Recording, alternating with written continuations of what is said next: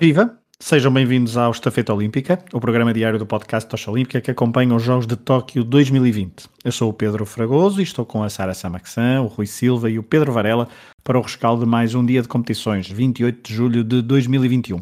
O Japão já chegou às 13 medalhas de ouro, mais uma uh, do que aquela que conseguiu no Rio de Janeiro, em 2016. Daqui a pouco falaremos sobre, sobre a última medalha do dia para o Japão na ginástica uh, e também relembro que em fevereiro de 2020 gravamos um episódio do, do Tocha Olímpica, portanto podem ir procurar no feed, sobre o impacto de organizar os Jogos Olímpicos no anfitrião.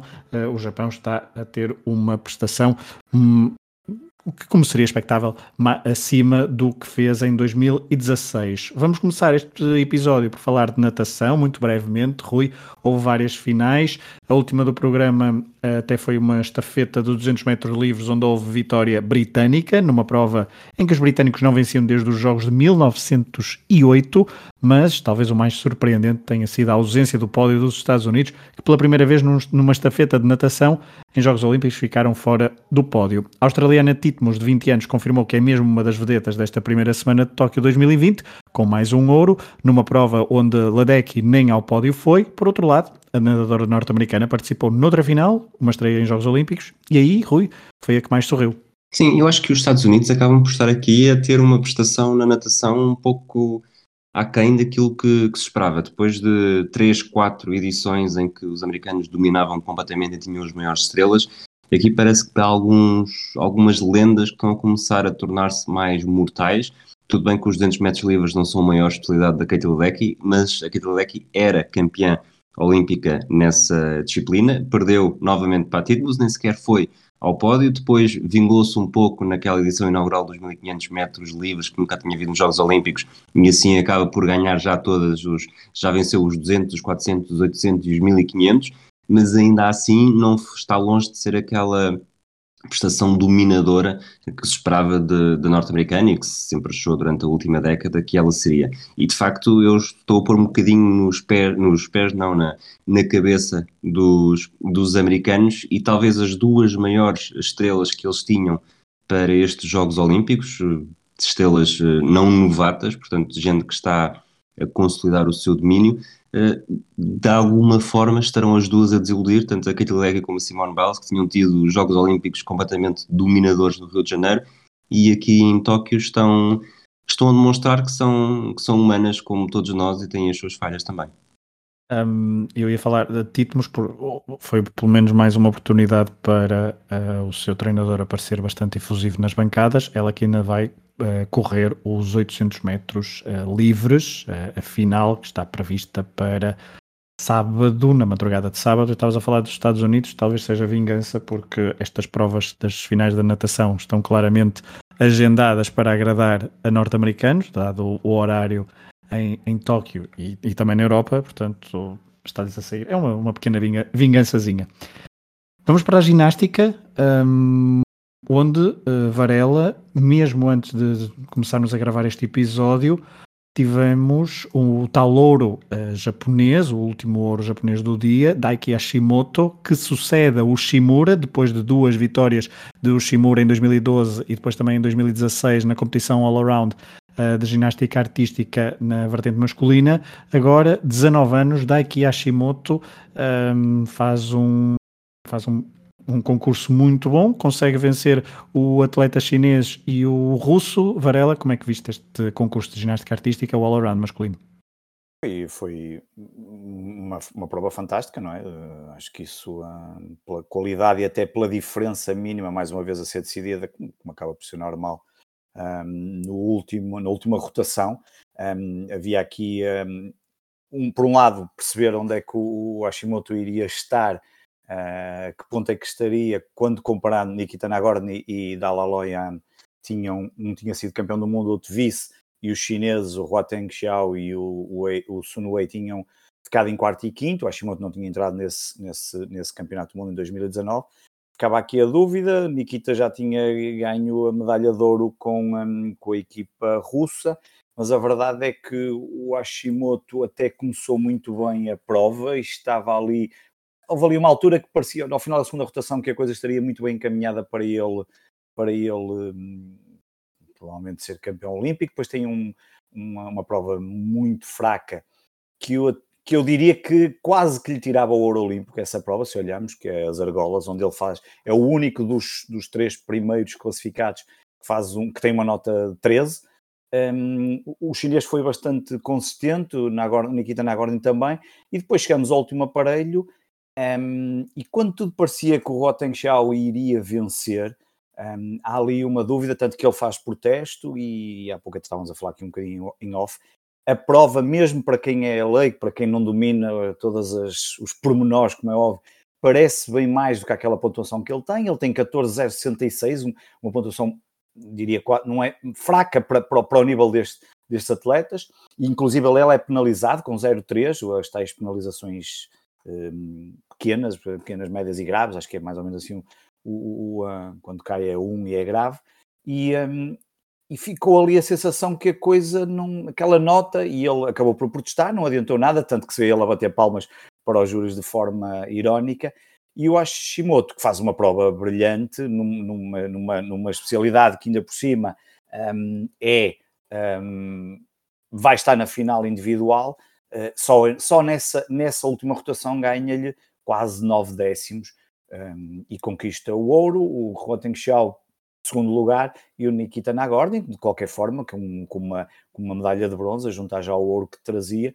uh, também muito interessante, e portanto foi, foi, e depois logo de seguida vem logo o outro chinês, um, que também esteve ali muito próximo no início do concurso, não esteve nos primeiros lugares, uma, foi, foi uma prova muito, muito, muito interessante e com, com, com momentos de espetacularidade que de alguns atletas que também vimos, que não contariam para as medalhas aqui, mas que vai ser muito interessante depois ver como é que eles nas diferentes especialidades, no individual, vão, vão, vão, vão, vão, vão trabalhar e, e potenciar para conseguir conquistar as suas medalhas um, eh, nas, nas, provas individuais. Portanto, fica aqui também já um cheirinho do que vai ser depois aqui uh, os concursos individuais, que vão ser.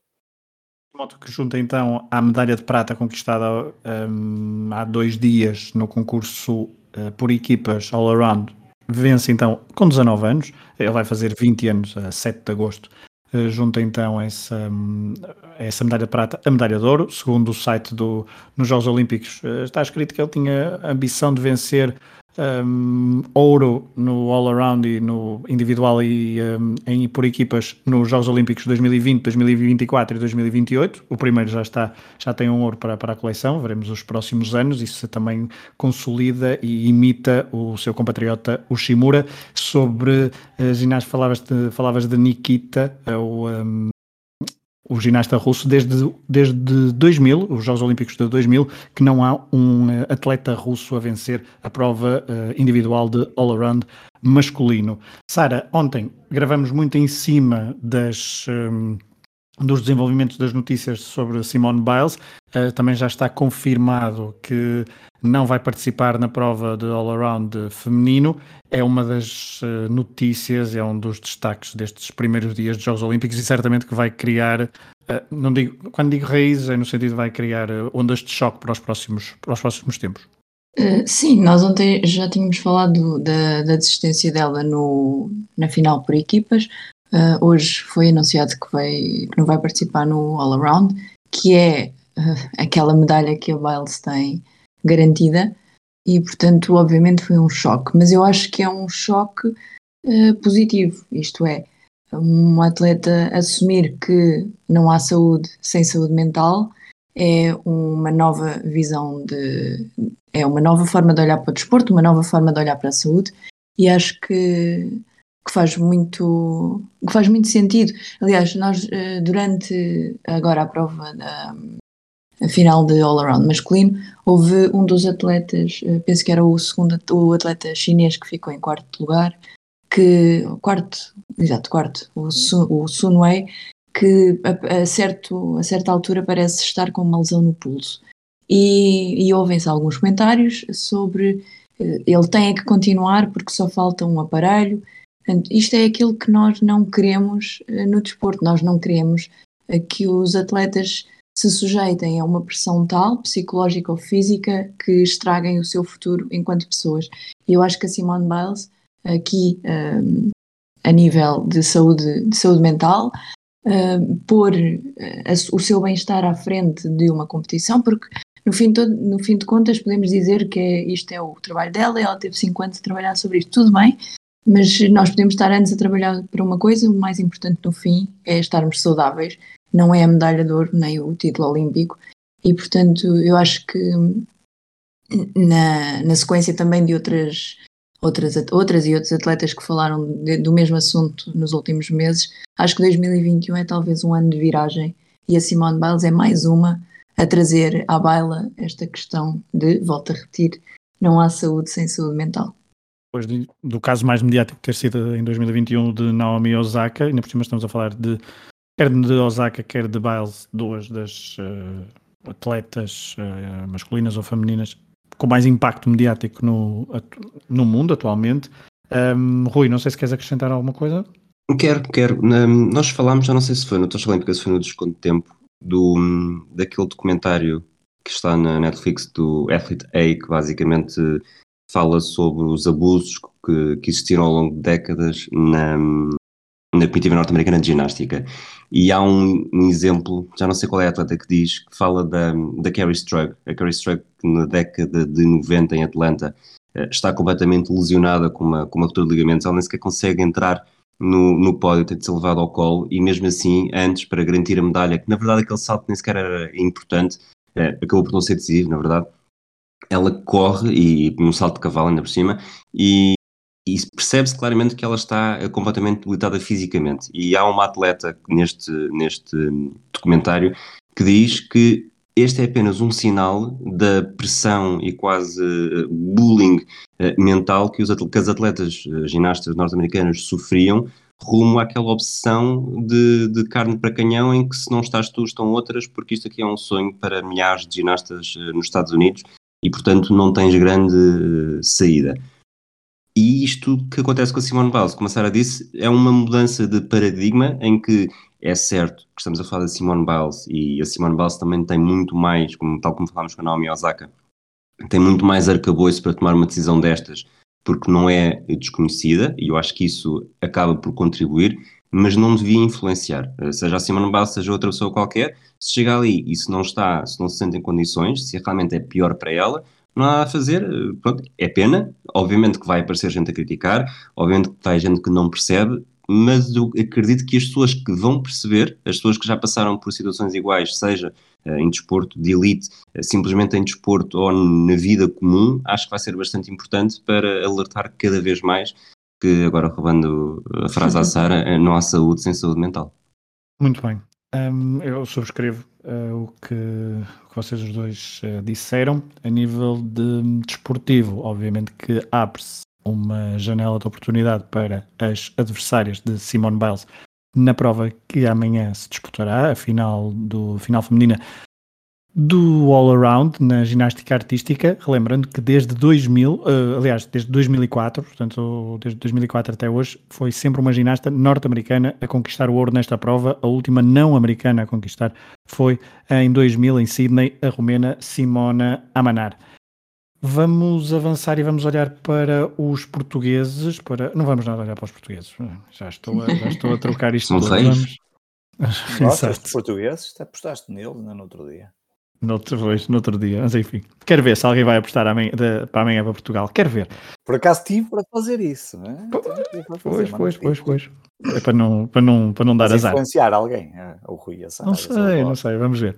Antes disso, figura do dia, um, vamos falar de ciclismo. Poderia ser sobre o fantástico contrarrelógio que Primoz Roglic fez, o esloveno, depois de algumas semanas muitas aradas, conseguiu. O melhor esloveno do panorama mundial. É, isso não vai contra a tua religião? Estar aqui não, assim publicamente sou, a falar do Fragoso, Ele está sentido, ele está sentido. Eu sou politeísta, eu sou, eu sou politeísta.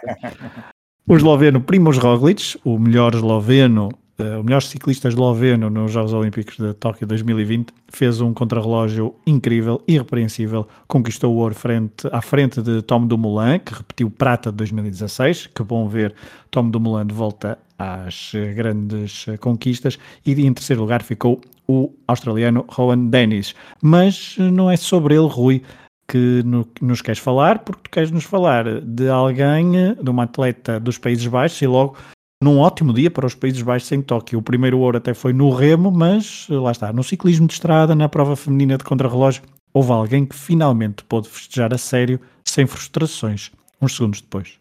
Ela já tinha festejado, a Annemiek van Vleuten já tinha festejado na prova de estrada, foi uma das, das rábulas de, de como festejar antes do tempo. Neste caso foi depois do tempo, porque na verdade a prova já tinha acabado de estar a primeira classificada, foi, esteve debaixo de críticas e que ele tornou-se, acho que mesmo quem não percebe de ciclismo, quem não gosta de ciclismo, quem não vê ciclismo, apanhou esta notícia em qualquer canto do mundo e uns dias depois, uh, lá está, ela festejou uma vitória, mas desta vez ganham mesmo.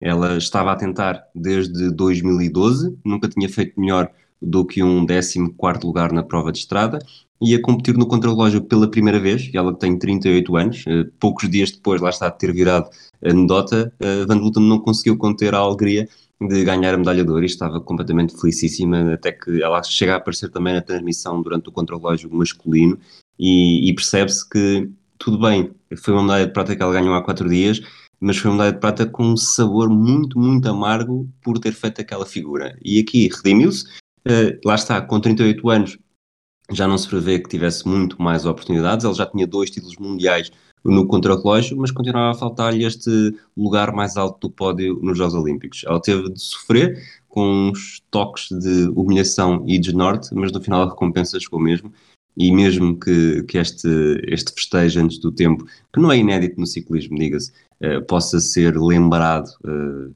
durante anos, uh, o certo é que ela leva para casa uma medalha de ouro, uma medalha de prata, que eu, se não estou em erro, aqui contas de cabeça, é mais uma medalha de ouro e mais uma medalha de prata do que nós os quatro já conquistámos. Uh, Deixa-me cá fazer as contas. É isso, confirmo, confirmo. Pois, também acho que sim. Assim é, rápido. É, acho, que sim, acho que sim, assim rapidamente, acho que sim. Mas, mas se calhar depois vamos ver depois do episódio e talvez um de nós arranje aí uma, umas contas diferentes. Uh, eu ter um diploma em... universitário já é uma sorte. Só tens um? Eu tenho dois. Olha, hum, Vamos, vamos aproveitar este, este embalo do ciclismo e do contrarrelógio para falar do, da prestação da comitiva portuguesa neste dia 28 de julho em Tóquio 2020. No, na prova de contrarrelógio, eh, na prova masculina de contrarrelógio uh, de ciclismo de estrada, Nelson Oliveira foi 21 João Almeida foi 16 duas prestações algo discretas para, para algumas expectativas, não é que se esperasse grandes resultados eh, a nível de, de medalhas, mas esperava-se um bocadinho melhor dos dois ciclistas uh, portugueses. Na equitação, Rodrigo Torres, na final de dressagem individual, fez eh, uma boa prova, ficou em 16 lugar. O Varela gostou muito porque tocou, andou ali a, a dançar com o cavalo, com o seu cavalo fogoso, ao som de Pink Floyd. O dia começou com João Paulo Azevedo no tiro, fosse olímpico, a qualificação. Na primeira ronda acertou 23 em 25, eh, na segunda fez uma ronda perfeita, 25 em 25, e na terceira fez 23 em 25 novamente, está em 17 lugar. Amanhã há mais duas rondas de qualificação e final, caso se verifique. Ana Catarina Monteiro fez história na natação feminina, uh, nas meias finais do 200 metros mariposa, foi quinta na sua meia final e conseguiu o 11 primeiro uh, lugar entre as 16 uh, eh, nadadoras, o melhor resultado de sempre da natação feminina em Jogos Olímpicos. Judo, Bárbara Timo, menos 70 quilos, foi eliminada nos oitavos de final pela croata Bárbara Matic, que depois nem conseguiu a medalha de bronze quando disputou frente à atleta do Comitê Olímpico Russo. Handball de derrota, aliás, pela margem mínima frente à Suécia, 28-29. Começam a complicar-se as contas para a seleção de Paulo Jorge Pereira.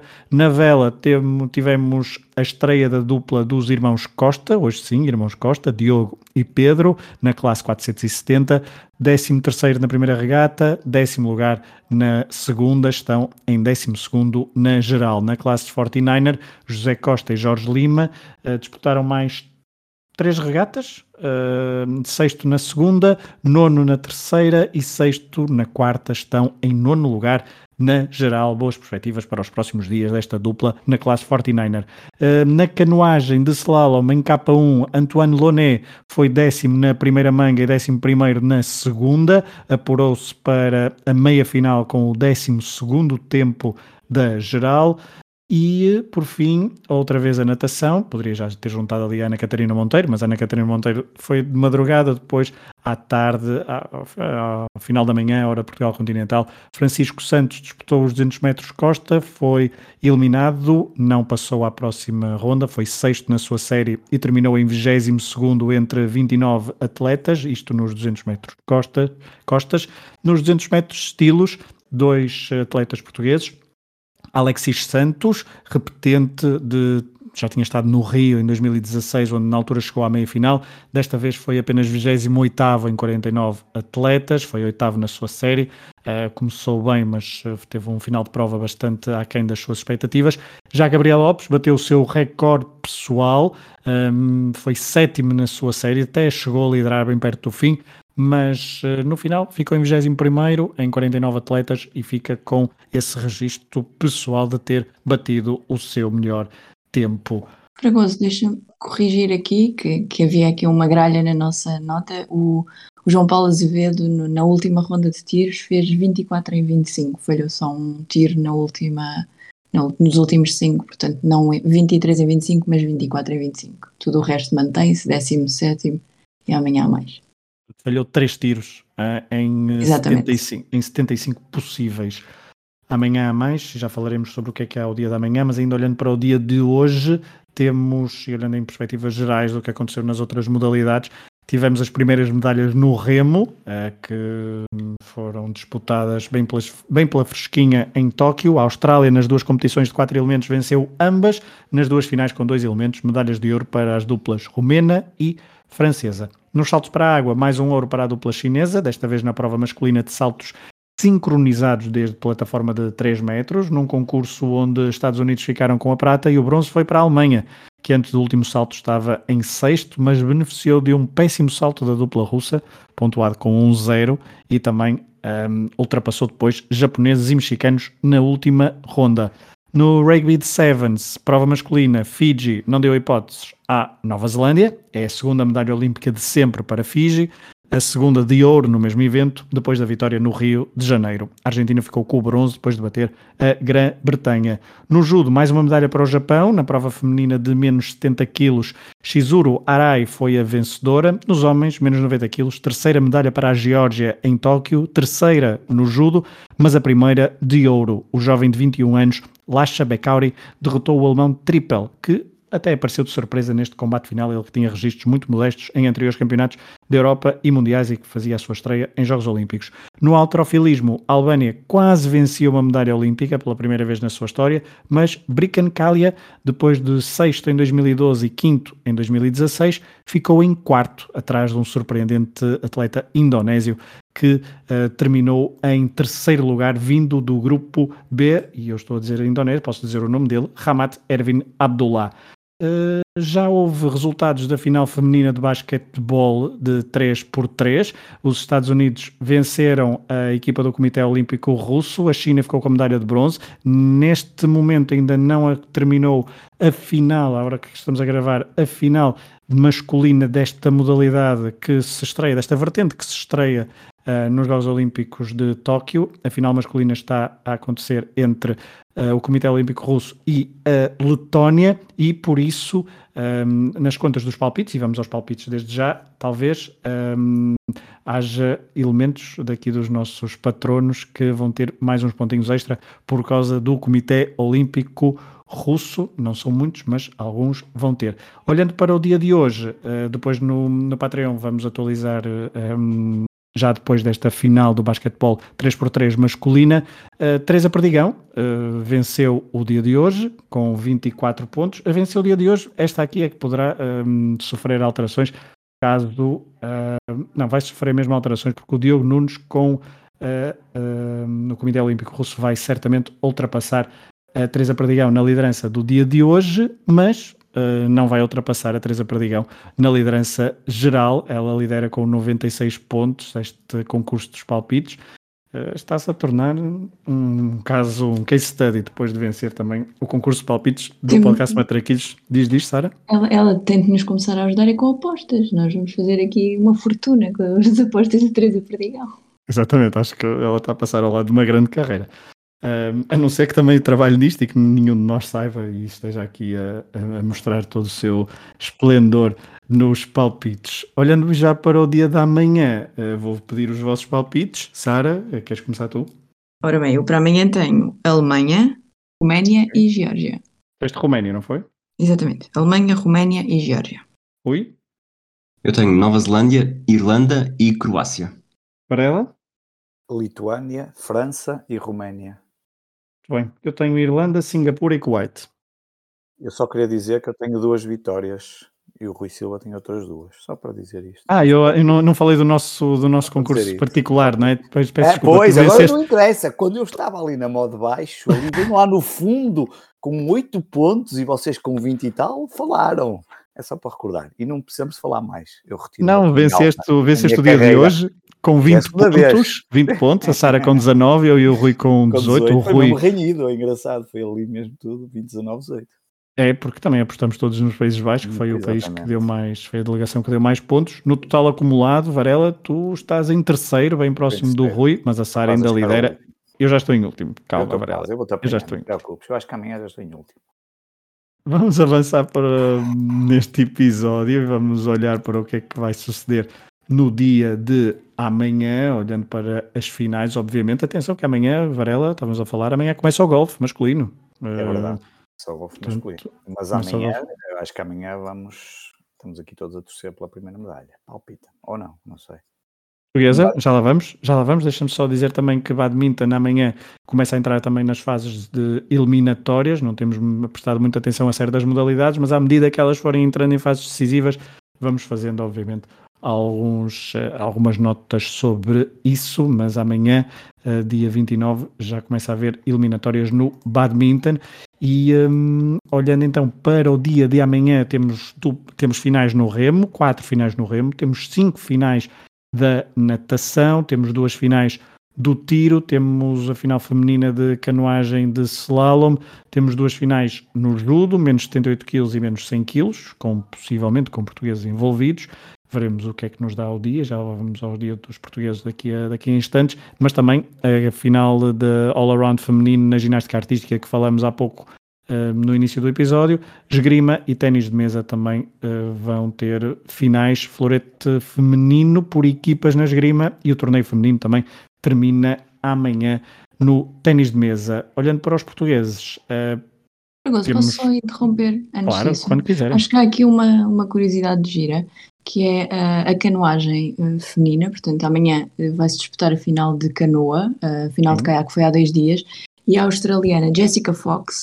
quer tornar-se a primeira, a primeira mulher, ou na verdade acho que é a primeira atleta, a ganhar nas duas vertentes da canoagem slalom. Portanto, normalmente... Ganhar medalha. Ganhar medalha, exatamente. Normalmente uma pessoa decide que ou rema ou, ou pagaia sentada ou pagaia de joelhos e ela decidiu que ia às duas e portanto vai tentar alcançar este feito inédito amanhã, portanto vamos ver como é que, como é que se sai. Ela que, ela que esteve muito perto da, da medalha, medalha de ouro, de ouro. Mas, uh, mas, teve algumas penalizações. Ela de facto é uma atleta incrível, muito rápida. Veremos então, e ainda bem que alertaste, fica, fica a sugestão para uh, olharmos, uh, colocarmos os olhos em Jessica, não é? Fox. Jessica. Jessica Fox, exatamente. Olhando para o dia da manhã, do lado português, Jorge Fonseca concentra todas as atenções na categoria de menos 100 kg no judo, vai entrar um, logo nos 16 aves de final, portanto vai ter uma ronda de descanso, chamemos assim, e vai defrontar. Nos oitavos de final, desculpa, Fragoso. Ah, nos oitavos de final, desculpa, exato. Sim, a 16, ronda dos últimos 16 e não os 16 aves de final, foi este 16 que me confundiu. Um, obrigado. E vai entrar e vai enfrentar ou Nikiforov uh, ou Buzakarini, isto são nomes nada belgas nem nada brasileiros, mas é, é, só, para, é só para nos confundir aqui e para, e para validar o belo trabalho que me puseram aqui que o, o Rui ou a Sara, já não sei que me puseram aqui, mas então será o 14 combate no tatame número 1 amanhã. Eh, portanto, ali, Rui, tens visto mais, isto deverá, deverá ser ali por volta das 4 e meia, talvez? 5 da manhã? Sim, sim, acho que sim. Depende do. Aquela depende 3 horas do, é o início do for, jogo mesmo, não é? É mesmo sim. início do jogo, exato. Se for como hoje que tivemos dois combates com, a chegar aos 10 minutos, uh, pode atrasar um bocadinho mais. Mas no primeiro dia da Catarina Costa também tivemos três combates consecutivos com, com Ipon no, na vertente feminina, lá está da Catarina Costa, e depois acelera muito. Portanto, vamos fazer uma média de 4, 4 minutos e meio, talvez 5 por eh, combate, portanto, multiplicar 5 por 14, e se correr bem, nunca será, nunca será muito longe dessa marca. Muito bem. Sim, de facto, hoje houve, dois, hoje, hoje houve dois combates que ultrapassaram os 10 minutos do Golden Score, para além dos 4 minutos que, regulamentares que já se tinham, uh, já se tinham combatido. Uh, foi, foi, tinha, tinha havido muitos combates em Golden Score nestes Jogos Olímpicos de 2020. João Paulo Azevedo, mesmo assim, é o primeiro uh, português a entrar em prova, a 1h50, vai fazer então as tais duas rondas de qualificação que falta no tiro, a disciplina de fosso olímpico. Afonso Costa e Pedro Fraga vão, vão disputar a final C do duplo school ligeiro em remo, mais regatas na vela, José Costa e Jorge Lima, duas regatas, a número 5 e a número 6 em 49er, Carolina João na, na, na, laser radial, categoria laser radial, vela, um, regata 7 e regata 8, e os irmãos Pedro, os irmãos Costa, Diogo Costa e Pedro Costa, uh, classe 470, regata 3 e 4, as primeiras, portanto, José Costa e Jorge Lima às 4 da manhã, Carolina João às 4 e um quarto e Diogo Costa e Pedro Costa às 7 e 5 da manhã. O dia termina para os portugueses, para a comitiva portuguesa, com Tamila Olu, veremos se nesta altura é mesmo para terminar ou se ainda haverá um ou outro judoca para, para disputar uh, provas uh, e combates. No caso, Tamila Olu vai disputar as eliminatórias dos 800 metros livres, a segunda série está prevista para as 11 e 12. Varela, há pouco estavas a falar de Jorge Fonseca, é de facto uma. Há muitas expectativas eh, para, em torno do, do judoca português. Quanto mais não seja por ele ser bicampeão do mundo, inclusive claro. um dos títulos conquistado no Japão. Em 2019, sim. Exatamente, 2019. A questão é mesmo essa, não é? Depois pandemias e. Mas ele tem, ele tem estado sempre a bom nível um, e, um, e, e, acho que vai ser. É, é uma, pelo menos, no, no, e acho que era nos prognósticos quase todos nós, é uma das possibilidades, sabendo sempre que o Ju tem aquela, aquela dificuldade que um combate que não corre bem e estás fora da competição e às vezes um, a coisa torna-se assim um bocadinho mais complexa, mas é uma, é, é uma das esperanças de conseguirmos, na minha opinião, de conseguirmos, será um dos potenciais uh, a conseguir as tais duas medalhas que eu acho que vamos conseguir uh, uh, aqui em, em Tóquio e igualar a prestação de Pequim, porque sinceramente começo a acreditar que não vamos passar muito mais disso, espero estar errado, mas muitas esperanças amanhã no que é possível fazer por Jorge Fonseca. Oi Sara, amanhã querem dançar com Jorge Fonseca no, no tatame? Eu, eu dançar prefiro ficar sentado, mas eh, pronto, não sei. Se ele, se ele dançar por mim, eu não, não sou eu que vou dizer que não. Eu prefiro vê-lo, mas já agora, Fragoso, eu acho que te esqueceste de falar da Patrícia Sampaio, que também vai entrar no judo na categoria de menos 78. Ah, portanto, fica só essa nota. Obviamente, continuo mais a olhar para o, para o Jorge Fonseca e quero muito vê-lo dançar porque as finais do judo são aí por volta das 10 e meia ou 11 e portanto a essa hora eu vou precisar de alguma coisa para me acordar depois da noite em branco e acho que uma dança do Jorge Fonseca vinha mesmo a calhar. Pode pedir a cassete do. A cassete, gostaram deste pormenor de um velho de 46 anos a falar. um, pode pedir a cassete, mas agora vai ficar do. do ah, e agora do Rodrigo Torres que usou hoje na equitação. É um, era uma boa. Hum, uma acho, boa ele, acho que não é bem, não é bem aquele estilo. É, costuma, ser, é, costuma ter mais ginga. Costuma ter mais ginga. Sei, mas foi tão giro aquilo, portanto. Eu Muito recomendo bem. que vejam essa prova, se conseguirem. Estando a entrar no final do episódio e olhando já também outra vez para o dia da manhã, Rui, pelo que percebi, a nível de figura para o dia da manhã, vais-nos falar de alguém que até se poderá cruzar no caminho de Jorge Fonseca, na, na categoria de menos 100 kg no judo. Exatamente, ele é um possível adversário daquele que é possivelmente o maior adversário do Jorge Fonseca rumo à medalha de ouro, mas já lá vamos. É uma figura de Chacha, mais ou menos, porque ele chama-se Usain Chacha. Tem 28 anos, é paquistanês, vive no Japão por isso vai competir praticamente em casa nesta categoria dos menos 100 kg. Ele está na sua segunda edição, mas os Jogos Olímpicos já lhe estão no sangue há muito, porque em 88, em Seul, o pai, o Sain Shah, conquistou a medalha de bronze, mas no boxe, naquele que foi apenas o segundo pódio numa prova individual do Paquistão. A mãe não queria que o filho seguisse os passos do pai no boxe, porque o via levar murros 500 eh, vezes por dia, portanto conseguiu afastá-lo do boxe, mas como a família do Japão, tornou-se complicado evitar o judo. Mesmo numa modalidade diferente, o Saim Chá Chá garante que o passado do pai é muito importante para ele. Ele passa a vida a ouvir relatos de como o pai é uma lenda desportiva do Paquistão e acaba por sentir-se um pouco influenciado por essa energia. Ele é o primeiro judoca olímpico paquistanês da história e deverá ter, eh, adivinho eu, uma campanha muito curta em Tóquio. Se ele conseguir vencer na primeira ronda, vai defrontar, lá está, um dos maiores candidatos ao ouro, o georgiano Varlam Liparteliani. Georgiano que não tem família italiana, apesar da forma que eu disse o nome. Isso nunca se sabe. Um... Na Letónia, campeão olímpica do 3x3 masculino no basquetebol, chegou aos 21 pontos. Muito bem. Perfeito. Um, uma vitória também bastante pouco, pouco, pouco, provável, quer dizer, mas não é que eu perceba muito bem de basquetebol. E o favorito no masculino era a Sérvia, não é? Segundo o que diziam, não é? Isto também, eu também não sou especialista, mas era o que ainda hoje estava a ouvir de manhã. Acabou por ficar em bronze e a Letónia acaba de ganhar. A Letónia, desculpa, só para, para acrescentar, a Letónia, no prova masculina de 3 por 3 nos Jogos Olímpicos, nunca perdeu. muito bem. Estreia no ouro, estreia no, no do basquete 3x3 masculino, então vai o ouro para a Letónia.